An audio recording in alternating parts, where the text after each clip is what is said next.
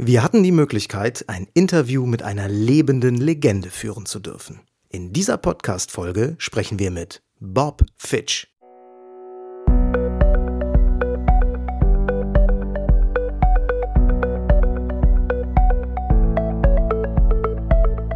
Willst du mehr Erfolg als Zauberkünstler haben?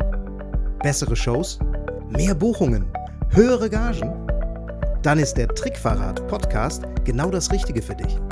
Albin Zinecker und Ingo Brehm von den Zaubertricksern verraten dir hier jede Menge Tipps und Tricks, wie du deine Zauberei erfolgreicher machst. Du findest uns im Internet unter www.trickverrat.de. Hallo zusammen und herzlich willkommen zu einer neuen Folge im Trickverrat Podcast. Hier sind der Ingo und der Albin von den Zaubertricksern und heute haben wir wieder eine Interviewfolge für euch. Unser heutiger Gast ist so unglaublich vielfältig, dass man all seine künstlerischen Stationen kaum aufzählen kann. Er ist Schauspieler, Regisseur, Magier, Tänzer, Sänger. Er hat in insgesamt 27 Broadway-Shows mitgespielt, unter anderem an der Seite von Whoopi Goldberg, Catherine Hepburn oder Angela Lansbury. Er hat als Berater, als Regisseur gearbeitet für David Blaine, Chris Angel, Alan New, Jeff McBride, David Copperfield und so weiter und so fort. Außerdem ist er ein Experte für Münzmagie, für die Toppet-Arbeit, hat er auch DVDs zu rausgebracht. Und er hat sein eigenes Holdout-System entwickelt. Wir sprechen von niemand Geringerem als von Bob Fitch. Wir haben Bob vor über 13 Jahren kennengelernt und in den letzten Jahren standen wir immer in engem Kontakt. Er hat zum Beispiel auch in unserer Cheerleader-Nummer mitgearbeitet und Bob ist wirklich ein unglaubliches Energie- und Kreativbündel. Und in seiner Gegenwart, da wird es zwangsläufig magisch. Und wir hoffen, das überträgt sich jetzt auch in diesem Podcast für euch. So, ihr Lieben, und natürlich müssen wir jetzt äh, für unseren Gast äh, das Ganze hier auf Englisch machen. Wir wechseln also jetzt ins Englische. So now we switch into the English language, and we are very happy that he is here with us tonight. So welcome to the show, Bob Fitch. Hello. Thank you, Thank you, Alvin. Thank you. I'm very happy to be back here. It's been 13 years. Yeah, it is. You told Yeah. me 13 years. Oh my lord. And, and Ingo too. Please. Yes. Thank you for bringing me out here. But we all look the same. Much younger than ever. You, you know something? You do because your energy is your energy's good, and I know you do uh, physical workup. You know, Okay. which is a lesson for me that I should do also. Great. So, Bob, you worked a lot with different magicians uh, during the last 20, 30 years? I don't know. Uh, well, I really started doing workshops in 1999. Okay. Before that, I worked with lots of people, but privately. And in 1999, my wife said to me, I gave you the best years of my life. What are you going to do for me? And I went, ah, ha, ha, wake up call. I said, You're right. Our kids are grown up now, and I'm still working at night. We should do some things together while we still have time. So I will quit all those shows, but I have to do something. And she came up with the idea of doing workshops. She said, You've always worked with people one on one, but why not do a workshop where they can also learn from each other? And I said, Ah, what a good idea. I wish I'd thought of it. You know? So, so the group feedback uh, is, is an important thing in your workshops. Absolutely, absolutely. Because everybody learns from each other. Okay. A lot of people are afraid to show themselves, that other people will make fun of them, but that's not what this workshop is about. It's about uh, creativity, it's about learning from each other. Everyone is in the same boat. We're all vulnerable, we all want to be better. And so, if we can take a real, a realistic look at what we do, uh, and really answer some hard questions, then I think it frees us to be more creative, to be more imaginative. We go from not knowing s- some things to suddenly be becoming aware of them. How to how to use your voice better, how to move better, how to communicate with the audience better, and uh, how to use yourself more and not copy other people. I mean, there's you're not anybody else, so you might as well be yourself. But who is myself? How do I find that? Am I funny? Am I stern? You know, uh, am I uh, interesting? Am I funny? Uh, to find all those things out, you can better use yourself. and you will have less tendency to copy somebody else. You'll be more imaginative, more interesting, you know, and you'll be doing your show, not anyone else's. So, you know, we learn from each other. Uh, and I learn more from the people I work with because every time I get to solve a problem, I learn something new. And if I see it again on somebody else, I recognize it. So I'm learning all the time, mm. which which is really why I'm doing it. If you ask somebody, why do you do magic? Or why do you, if they ask me, why do I do what I do? Uh, I would have to say, because I'm becoming more me. Mm. Does that make sense? Yeah, definitely. You know. So with all this experience in your backpack, yeah. what, what was the most uh, common problem you had to work on with all those magicians? Uh, there are lots of problems. Maybe the most common is maybe speech, if you're a speaking magician, because most magicians have concentrated on their moves, on their routines, on the structure of their routines, and maybe what they say is secondary. They don't work on it by itself. They work on it after they've done the trick and they add it to it. But they really haven't sat down. I, I say to them, okay, put the trick aside and let me just hear your story. If you want to call it patter, I'd like to think it was a story, maybe something personal that you would like to tell or share. Uh, let me hear the story. And you realize that you maybe are not as confident in speaking as you are in doing the magic. Mm-hmm. So, by working on just the speech, uh, you then are able to marry it with the moves mm-hmm. much more efficiently and much more realistically because people can spot a phony. You may have written a great script, but if you haven't really worked on it, you sound very artificial when you speak it because it'll sound like you're reading, like you're a narrator, not like a human being. You know, uh, we're going to go to breakfast today, and then we're going to have a lecture, and then finally we'll see a movie. Okay, who, who cares? So what? We're going to have a breakfast today that you won't believe. You know, there's got to be some reality to what you say. And then we're going to have a lecture by a very interesting magician. You're going to like him. And then, uh, where's the excitement in your voice? Well, am I excited because I? What, what am I doing right now? I'm sharing uh, my feelings about what we're going to do today. You know, if it's just an announcement, then we're going to have breakfast today. Then we're going, you know, boring. Mm. That's that's not human. So my feeling is to try to make magicians human, because people really don't want to see tricks. They want to experience the magic, mm. and they experience through the magician. And how do you do that? You do that with your body. You do that with your voice. You do that with your emotions. The tricks, in a way, are secondary because if you can filter yourself through those tricks, if they like you, they'll want to watch your tricks. So I ask, Who are you? Why do you do the magic? And um, one, one young man had a, had a stutter. Uh, I said, Why do you do magic? He couldn't tell me. I, I like magic. Okay. Uh, he had a speech defect. And I touched his jaw because he didn't move his jaw. And he said, Don't you touch me. And he was really angry. He said, I had a dog bite my tongue when I was nine. He bit off half of my tongue, and I had nine plastic surgeries on my face to make it look real. So, and those guys, that were supposed to help me, the therapists, they didn't do anything for me. So you don't touch me. And I went, whoa. Everybody in the workshop backed up against the wall. This was really tough stuff. And I said, hmm, yeah, I'm really sorry, Stephen. Uh, that's terrible. That's a terrible story. Look, look, the honest truth is you have a defect because of your tongue. You talk like this. You know, you can't help it. It's okay. That's who you are. But you paid your money for this workshop. And I will promise you, while I can't fix your defect, I can help you to speak better, speak clearer.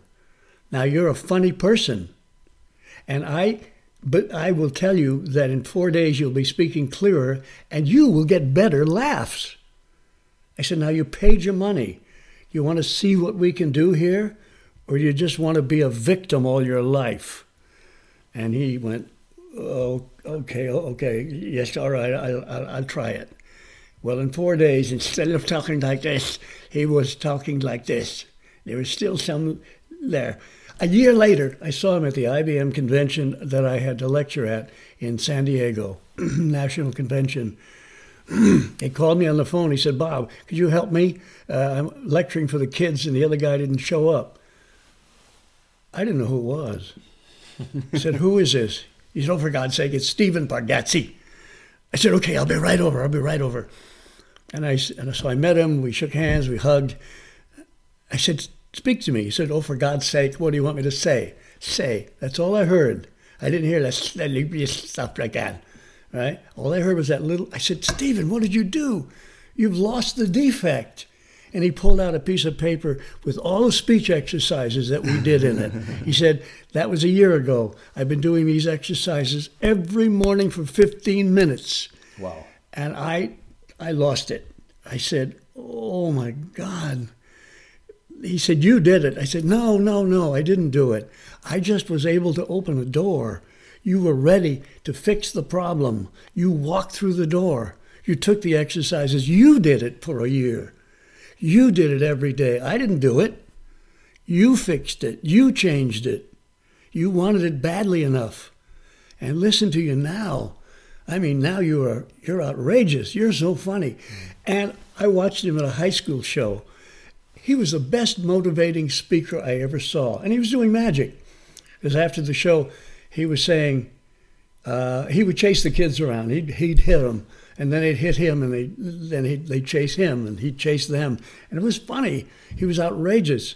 At the end of the show, he said, You like my magic? And all the kids went, Yeah, yeah, yeah. And he said, Well, I'm the man, right? I'm the man. And they said, Yeah, you're the man. He said, Okay, let me tell you a story about the man. And he now dares to tell them about the dog and the tongue and his face and all he had to do to overcome it.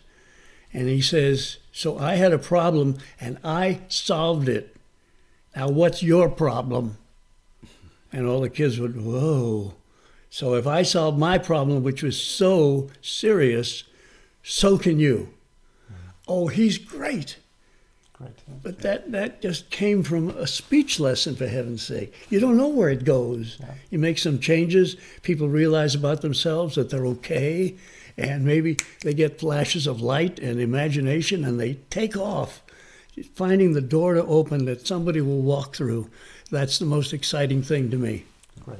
I think the search for your own and personal stage persona, the, the quest finding out who you are on stage is something every magician who is serious about his magic um, will have to go. Yeah. Is there other certain tips you can give uh, which can help to find out who you are and what works for you on stage? To find your character? Well, I think you have to be willing to play a lot. You know, there are some wonderful classes around in improv mm-hmm. improvisational acting, which is where you just play. You dare to try things. You know, so many of us have rules to follow. You don't do this, you don't do that. Uh, you can't turn your back on the audience. That's all nonsense. Don't make up rules. Those can be principles, but if you make a rule, then you will never make discoveries that the rule stops you from making. You know, you have to dare to try something.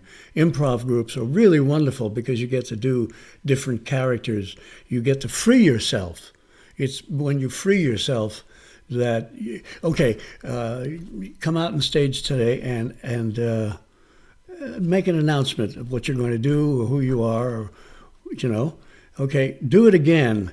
Now be a boss, a, a very stern boss who is always telling his employees off now, come at us with that voice, that superior voice. Okay.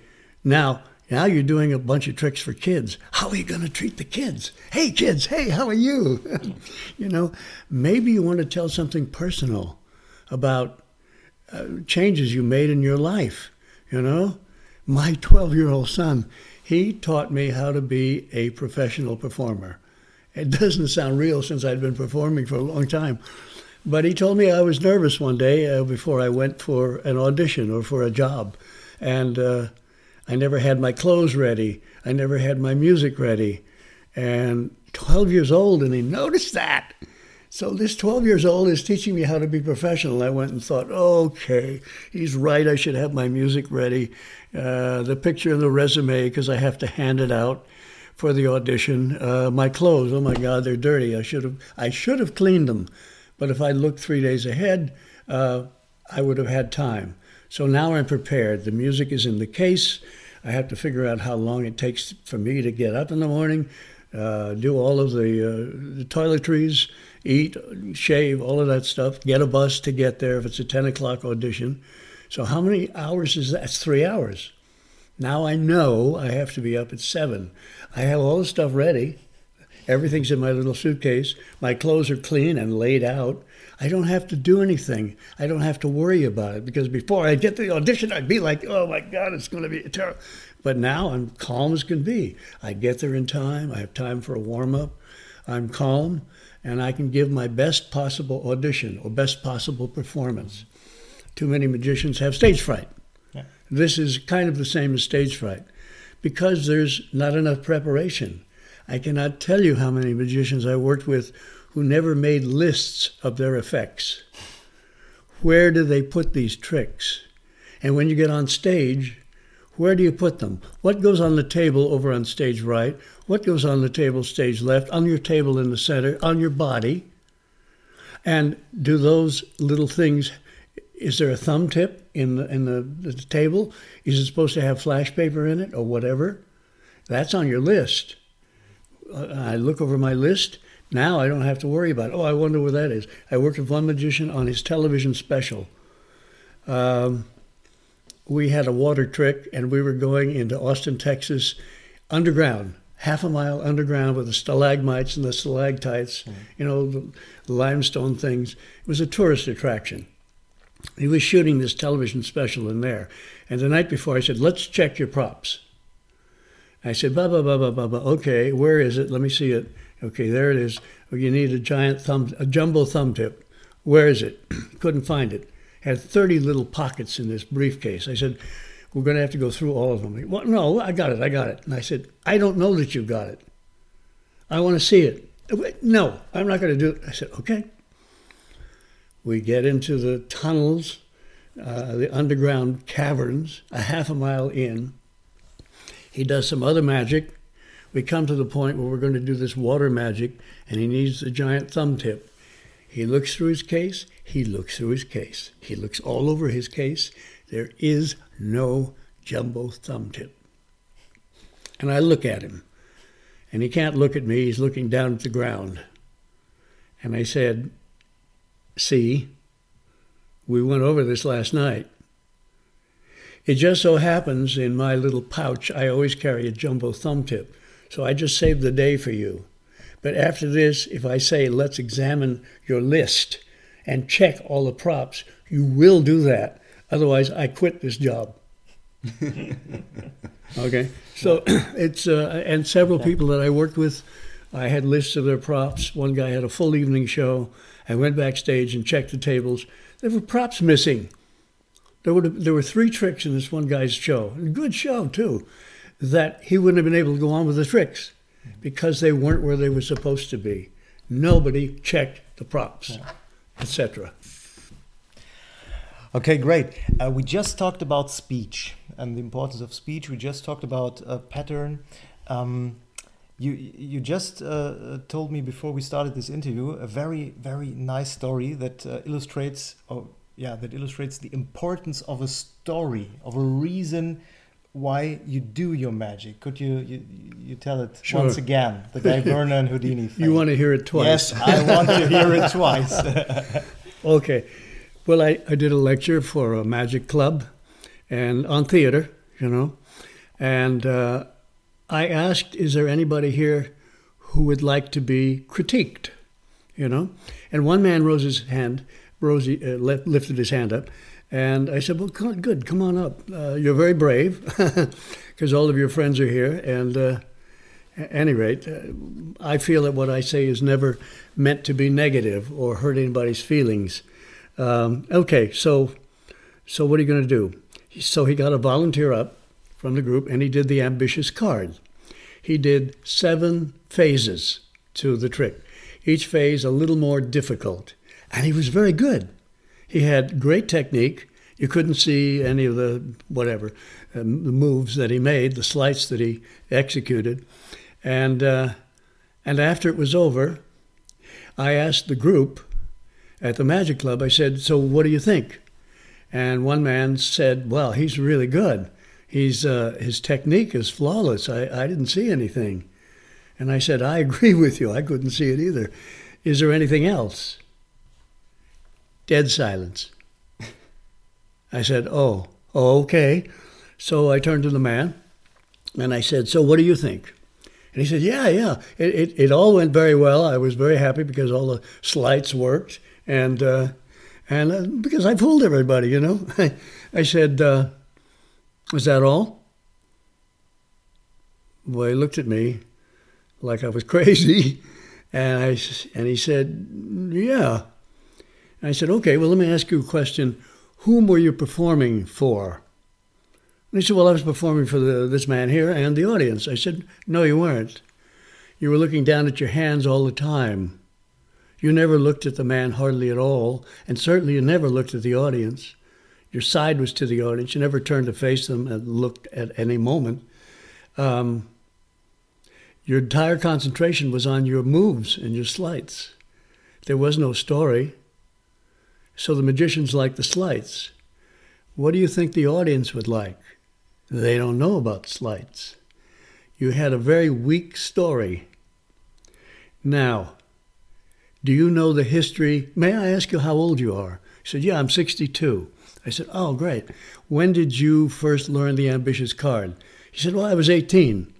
I said, Okay, you've been doing it for 44 years. Yes. Okay. Did you ever think during that time that there might be more to that trick than just making it come to the top? No, okay. no meant he was silent. I said, Do you know the history of this trick?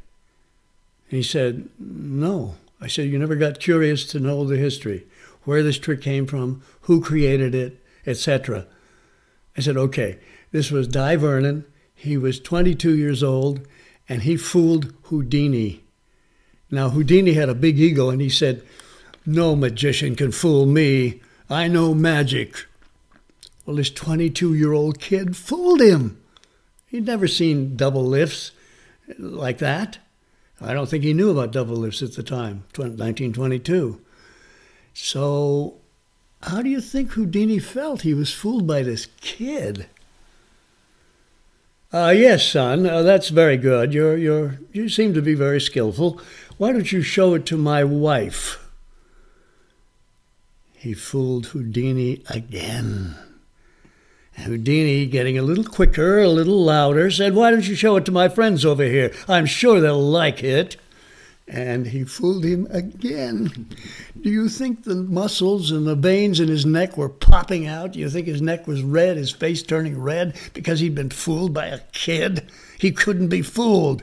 He got fooled four more times. Seven times he got fooled. Okay, you tell that story. What? What? What? No, improvise that story about Houdini. And what do you think he did after the seventh time? What do you think Houdini did?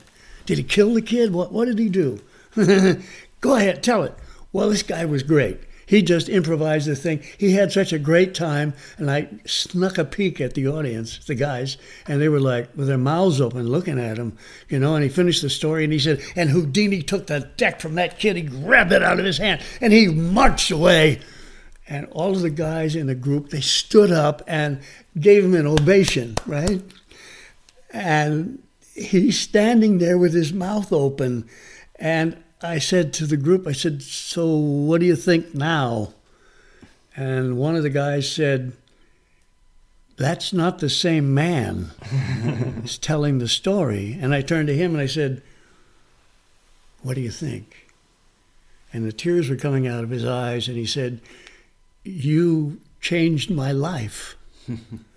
I said, "Oh my God, no." No, you were ready for your life to be changed. I just opened the door. You're the one that improvised that story. That was great. What you just found out was that you're a storyteller. That's who you are. That's what you can do. Now, every trick you do that you like to perform, not to fool around with, that you like to perform, figure out a story to tell. Because you're not just telling a story and doing patter. You're really living in the story. You are acting it out. That was fabulous. So, Go do that all the time. Figure out all your tricks, you know? And it was so much different with him involved in that story, finding a hook, so to speak, as, as a method of doing the trick. You know, uh, I, I was thr- I cried too. I was thrilled. I love this story. I really love. I would like to add here that um, when you think about the story for a trick, it's important that the story has a certain relevance to people that it's not a story for the sake of the story. I always think of um, the story I've seen so many times from magicians. The magic journey. The, the magic yeah. journey, yeah. Magic uh, journey. I have been on a journey and I've been to China and I learned the trick there with those linking rings. And then I went to America and I learned the trick with those dollar bills. And that's just, it's who cares? It's Yeah. a story, yes, but Yeah. nobody cares about it. Because they're not. Yeah, It needs to have the relevance. I think it, Yeah. it needs a relevance, something they have to connect with, which is interesting. And um, Yeah. yeah. there must be a, a story or at least a, a conflict or something. When when, uh, when it comes to the Houdini story, it's um, uh, there's a, a star in some way. Yeah. yeah. Houdini, everybody knows, and everybody knows that Houdini was the greatest magician on earth.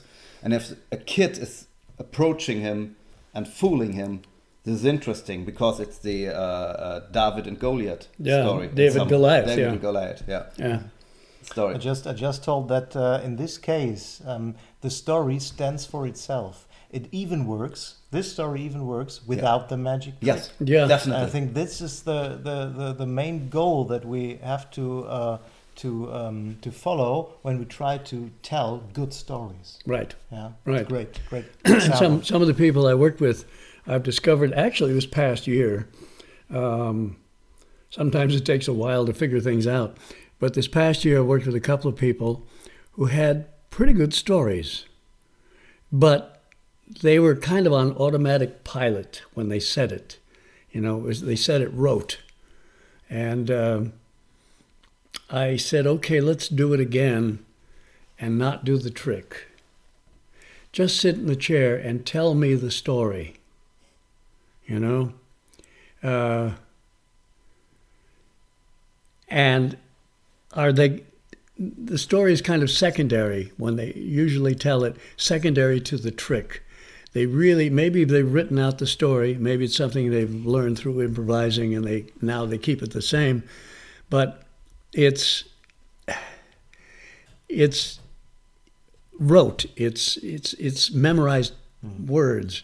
It's it's automatic. It's there's no humanity in it. They're just telling a story, and it's on the same level, and uh, the energy is probably the same, and it's boring, you know. So by having to tell a story by itself, they really are paying attention to it now, treating it like it's the most important thing rather than the trick because we all come up through doing the tricks. That's the first level. The second level is a story and communicating that story. So, what they haven't really worked on is communicating the story. So, let's just work on the story. Does it make sense by itself? Or is it just a show and tell? Here I have a pepper shaker and I uh, shake it into this uh, ball and it disappears, or whatever it is. And uh, what's the story? Who are you? Are you a sportsman? Are you a lawyer? Uh, a tax man? Are you, uh, I don't know, a businessman? Uh, an artist? Who are you? Those things that you do are so interesting to people. If you can relate your story, somehow connect what you do to the effect that you're going to perform, then it's just so much more interesting because it's real. And you will probably tell it uh, with some kind of meaning because it's your story. You're not copying somebody else's story. You know, like um, one of the tricks I use for story, uh, besides making them do it by itself, is when some actors are learning their script, they learn the words and then they say what they feel inside while they're saying the words. So they say it out loud. The idea is they want to stay in the moment. They don't want to get lost in meaningless words or emotionless words. They want to they want to use the words with feeling. So here we are. I'm I'm I'm Bill Malone. Uh, welcome to the Bill Malone Club, uh, the 432 Club. Uh, why is that guy looking at me like that? Hey, what are you doing? You're not paying attention to the show. You might as well leave. Okay, why does that bother me so much? I don't know. This is ridiculous. Go on with your script, Bill. Okay, when you come to Bill's 432 Club, well, why did I feel so badly about doing that? The guy deserved it. Uh, yeah, come to Bill's 432 Club, and he would go on with the patter. But in the middle of that, uh, he would speak out how he felt. You know, mm-hmm. uh, somebody laughed. I actually did this with Bill Malone because in his uh, application form to come, why he wanted to come to a workshop, he said, "I don't know if I'm funny." And I thought, Bill Malone doesn't know he's funny. he said, Every time I try, it doesn't get a laugh. Every time I don't try, it gets a laugh. I don't understand it. And I thought, How the heck am I going to prove to him he's funny. You can say, You're funny, Bill. He'll say, Yeah, yeah, thanks a lot. you know, he, telling him that is not going to change his mind. I have to show him somehow that he's funny. So I thought, oh, this this exercise. So Bill, speak out when you do this, okay? So he's going along, and somebody laughed where there was no laugh in the script, and he said, "Hey, you, if you do that again, I'm going to leave." The guy laughed again because that was funny coming from Bill Malone. And he went on with the trick because he'd never done this exercise before, so he wasn't used to it. He went on with the, the trick and the story. I said, Wait, Bill, Bill, Bill, stop, get up. What? You didn't hear me? Get up. Bill, don't try to figure out why I said what I said. Just get up off your butt. Stand up. Go to the back wall. He looked at me. Bill, get up. I had to do it like 30 times. I'm not kidding. Anyway, finally got up. He looked at us. We laughed. He turned away and then he did a double take. He looked back at us like, Why did you laugh? Got another laugh. He went to the door in the back. He didn't know whether to go out or stay in. He looked back at us questioningly. We laughed again. He said, Bill, come sit down. He came and sat down and looked at us strangely. And it was funny. We laughed. I said, Why did I do that? He said, I don't know. I said, Because I, I said, You said you were that if he did that again, you were going to leave. He did it again. You didn't leave. I was just trying to get you to leave. Now, did you realize you didn't say a word once you got up, went to the door, and came back? You didn't say one word, one joke. But you looked at us, and we laughed four times because you're funny. If that doesn't prove that you are funny, I don't know what will. And after that, he did uh, his videotapes, DVDs, Bill Malone on the Loose. Yeah. And he was loose. Because I said, the next session you come back, don't do any tricks. Just be Don Rickles, who insults everybody. And, and look, walk around amongst us and insult all of us. Well, he did that the second session. And he was so funny, just improvising funny lines and insulting remarks, you know, and they were funny. Yeah. Anyway, it changed him, changed his point of view about himself. He thought yeah. it was all jokes that were funny. Mm-hmm. No, he's funny. Yeah. And once he got that, then he could tell any joke and it would get funny because he was using himself, mm-hmm. not just depending on the joke. Anyway. Personality thing. Yeah. Right. So thank you, Bob, for the uh, really interesting views into your work. Um, but now let's switch a little bit to practical work, what our listeners of the podcast can use directly after they listen to it. Okay. Yeah, maybe maybe we can talk about one thing that uh, we worked on some years ago when we had the first workshop with you. Okay. And that was very interesting. It was uh, the the separating the the movements from the patter. So so uh, to say something, and then do have a natural pause, and then do the move. That was one exercise we we worked on very intensively. Maybe you can uh, tell something about this and how important it is Okay. for the clarity of the effect you do. Yeah, I think this effect really shows who's a professional and who is not. The professional is able to control your, not just misdirection, but is able to control your focus and control your understanding and uh, direct uh, you to really see the illusion, like if it's a sleight of hand thing.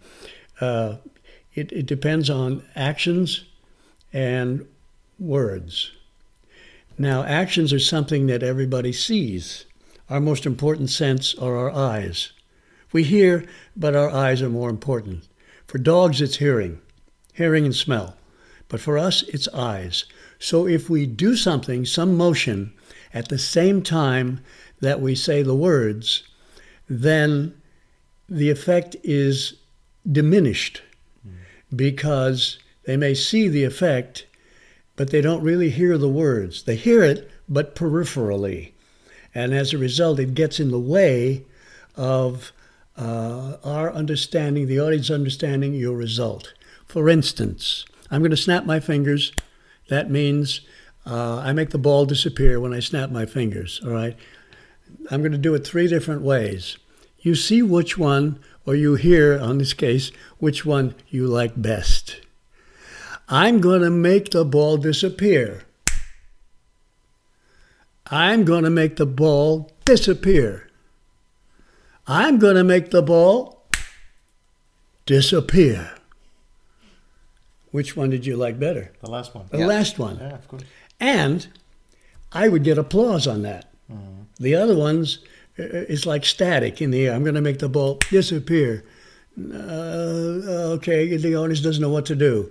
Uh, I'm going to make the uh, ball disappear. Well, that's a little better.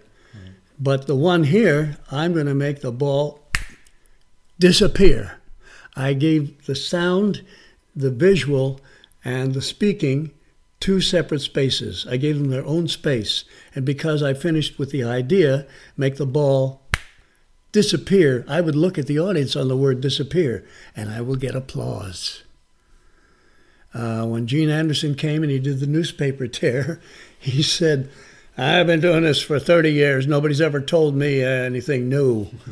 and I said, You're taking this workshop. Why? Uh, to see if you can give me anything new. I said, okay, all right. So, okay, he's tearing the newspaper, right? The, the words are usually the same for most people. I'm going to, uh, you will be able to, I'm going to snap my fingers on the tear, okay?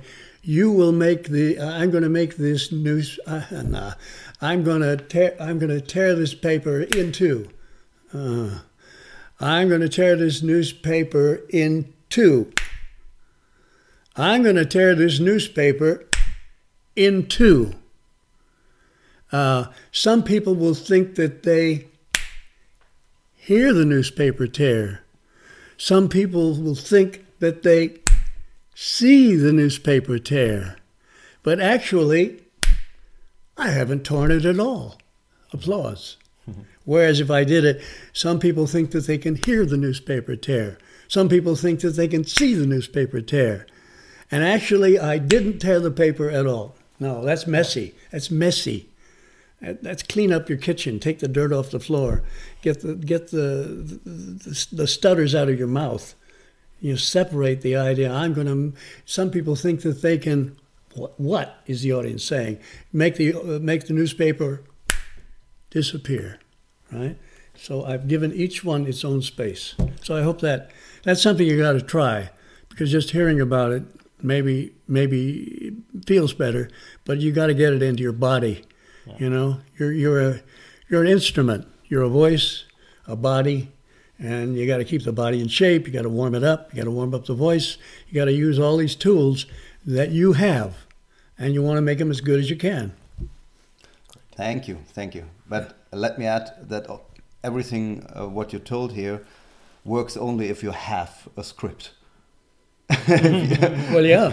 if you don't have a script, Right. it's not possible to time the actions with the words. Right. That's Yeah. right. Yeah. So, I, I did Phenomenon, the uh, NBC television show about mind readers in, in the States, that is. yeah. There were 11 people picked to be on that show. It, it just let me add in Germany, it's, it was called The Next Uri Geller. Okay. It's, it's the very same show, but uh, with another name. Okay. Yeah. Well, of the 11 people that were chosen, only four of them could speak. and you say, what? So if the director said, okay, on that word, I want you to be on the X that's marked on the floor because that's the next camera shot. They never said the same word twice. So how are they going to know when to step on the thing? They might not even say that word again because they didn't have a script, a solid script. And in the states, which was terrible, they gave the the um, uh, entertainers, the performers, mentalists, three and a half minutes. I understood that in Germany they gave them like six minutes or something. They gave them more time to develop the routine, especially mind readers, you know, but not in the states. So you better be sure of what you're saying because they'll cut you off. You didn't have time, so you know. Uh, You told me yesterday that Gerry McCambridge was the only one who was able to cut out a certain amount of time out of his script. Yeah, they say, uh, Gerry, can you cut out 15 seconds? He said, Yeah, yeah, sure. And I timed it. He did. I went up to him. I said, Gerry, how do you do that?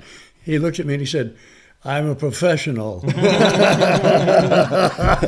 So, At this point, we have to recommend, and we will put it into the show notes, that there is a German-speaking book on this on this topic. Yeah. It's called "The Drehbuch zum Trick," and uh, we will uh, verlink it yeah. in the show notes. but let me tell you that the script separates the man from the boys. Absolutely.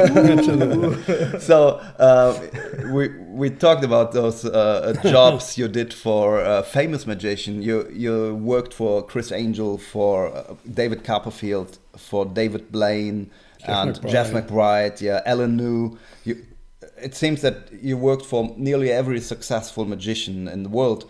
So and for us. and four and four FISM winners, hey.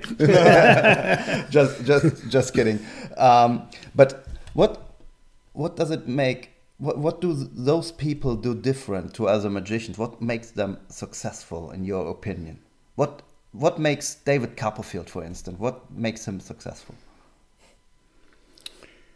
Well,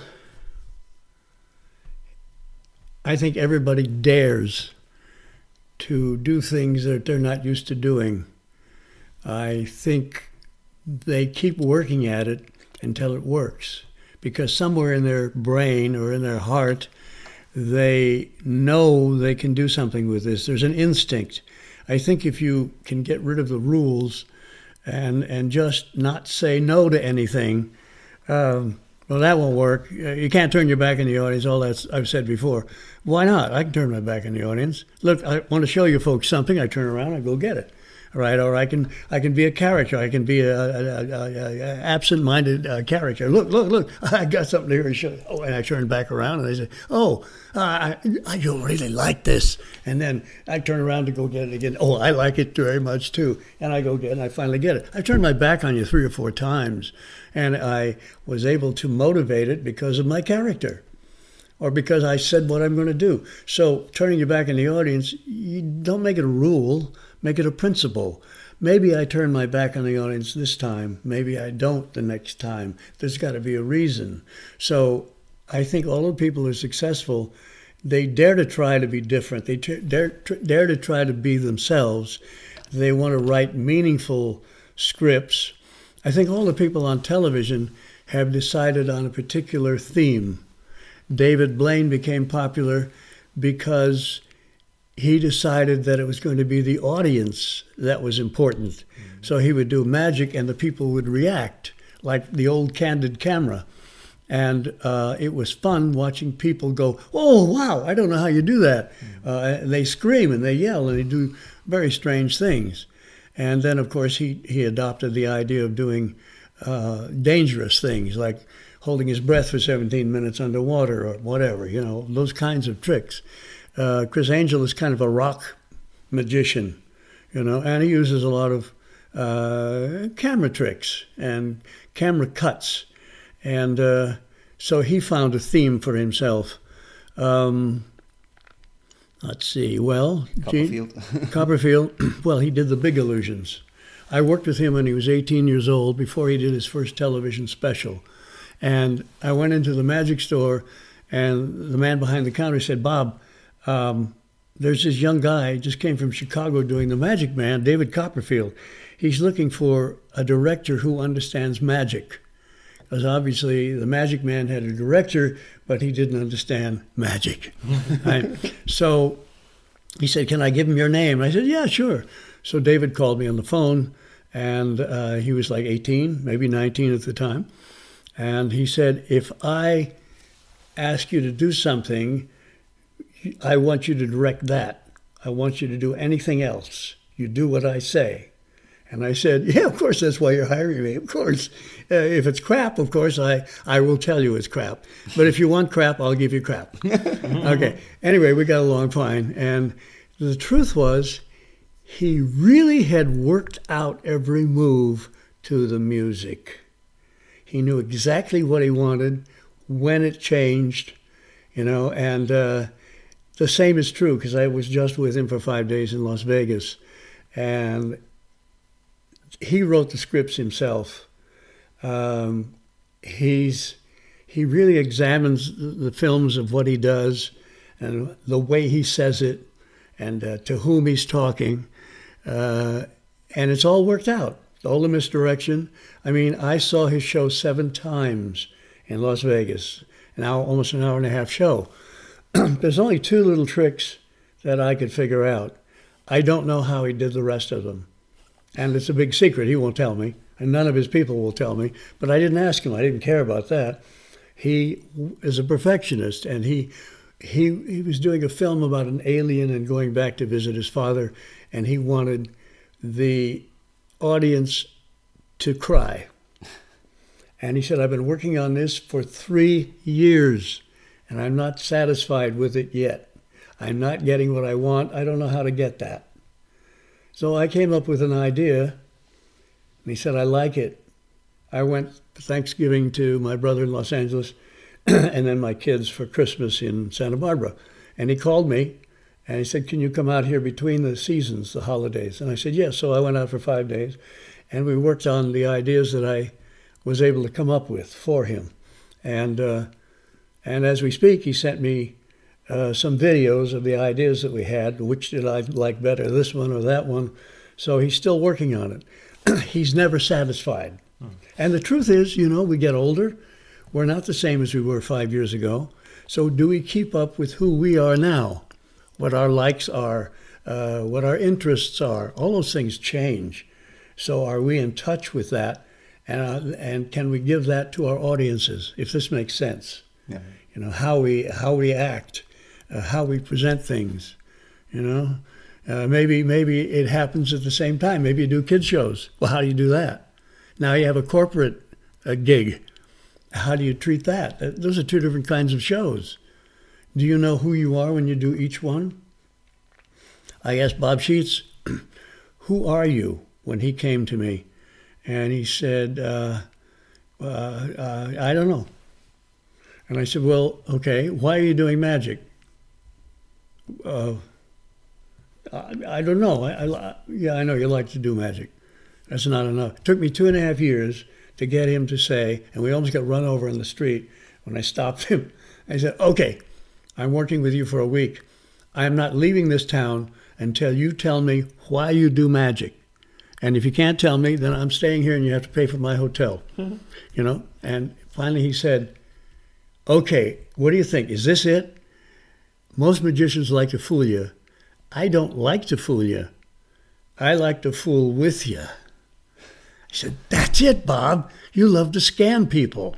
And you have this little dyslexic thing and this little stutter. Uh, uh, well, I want to uh, go over uh, here. Now, people will think you're an idiot and you're leading them down the garden path, and then you hit them over the head, and they realize that you scammed them, and they laugh, and it's funny. That's who you are. And now, knowing who you are, you know how to do your magic. Okay. Great. Great, Bob. Thank you. Um, yeah, and I think uh, we are near to the end of this show, of this podcast show. But we uh, want to ask you one last question, um, asking for a brief answer, two or three sentences. And uh, the question is what can you recommend to our readers, uh, to, our, to our listeners of the, of the podcast, uh, what they can do to improve their magic starting today? Okay, well, that's a great question. uh, okay, for starters, I would say try to figure out why you do each effect. And uh, that will help you write a better story. That will help you connect with your magic rather than just doing it, showing it.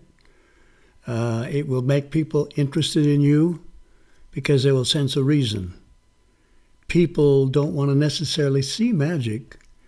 They want to they want to feel it. They want to feel things. That's why they go to dark theaters. They can feel in the dark. So if you give them something that allows them to feel your feelings about something, you know, you will you will go ahead, you will get better applause, I bet you right now, if you do that. Why you do it? and with a story that fits the reason rather than just demonstrating it. Maybe you show some of your humor. Maybe you show something you're interested in doing yourself or in discovering. Maybe you're sharing something. Maybe you're trying to convert somebody. What are you doing with that trick? What do you want it to do? Just those ideas. Why you do it? and what's it supposed to accomplish, you know, and a story that fits. Okay? Okay. I hope that helps. It Bob. helps. Thank you. Thank you very much. My for pleasure. Answering all these questions and being our guest here at Trickverrat Podcast. uh, you've been the first foreigner we interviewed here. Ach du lieber. Oh, we, we should do the next interview in German. Oh, yeah, sure. das ist gut, ja. And uh, yes, just thank you for answering all those questions. And I'm sure our listeners will participate uh, and Yeah. uh, will gain a lot of um, input here. And Well, I hope they let you know that they can use something, and I would like to hear that. hopefully, If we if we get the feedback, we Yeah. will forward it to you. Okay. Yeah. And uh, yes, we are now preparing for the next five days because we are very, very happy that we have the workshop, workshop a performance workshop with you, uh, starting uh, tomorrow. no, on Wednesday. Oh, on Wednesday, on Wednesday. Today is Monday. We're starting it on Wednesday. Starting on Wednesday, But this and, uh, interview will uh, be published in on Sunday, I think. Yeah. When the workshop ends. Okay. When we are tired but uh, more inspired than ever, I think. Okay. So we switch to German. Very, very kind. Ja, we switch to German quickly. Liebe Leute, das war's für heute vom Trickverrat Podcast mit einem ganz, ganz besonderen Gast. Genau, wir hoffen, es hat euch gefallen und äh, ihr konntet alles mitnehmen, auch wenn es in Englisch war. Und äh, ich habe es eben schon mal auf Englisch gesagt, wir sind äh, durch Bob äh, in den letzten Jahren und auch heute unglaublich inspiriert in allem, was wir tun. Und wir hoffen, dass wir ein klein wenig davon mit diesem Podcast auch an euch weitergeben konnten. Bis bald. Tschüss. Ciao! Und schon sind wir wieder am Ende der heutigen Folge angekommen und wir hoffen sehr, dass es dir gefallen hat. Wir als Künstler freuen uns natürlich besonders über deinen Applaus. Aber da wir deinen Applaus hier auf dem Podcast leider nicht hören können, kannst du uns applaudieren, indem du uns eine 5-Sterne-Bewertung bei iTunes gibst. So hilfst du, diesen Podcast noch vielen weiteren Zauberern zugänglich zu machen. Das klappt nur mit einer 5-Sterne-Bewertung so richtig gut. Vielleicht möchtest du uns ja sogar eine Standing Ovation geben. Dann wäre es klasse, wenn du eine Rezension schreibst oder auf unserem Blog oder unserer Facebook-Seite einen Kommentar hinterlässt. Welche Themen interessieren dich? Worüber sollen wir sprechen? Teil uns einfach deine Wünsche mit und mach den Trickverrat-Podcast zu deiner persönlichen Erfolgstrickkiste. Besuch uns im Internet unter www.trickverrat.de. Bis zum nächsten Mal, deine Zaubertrickser.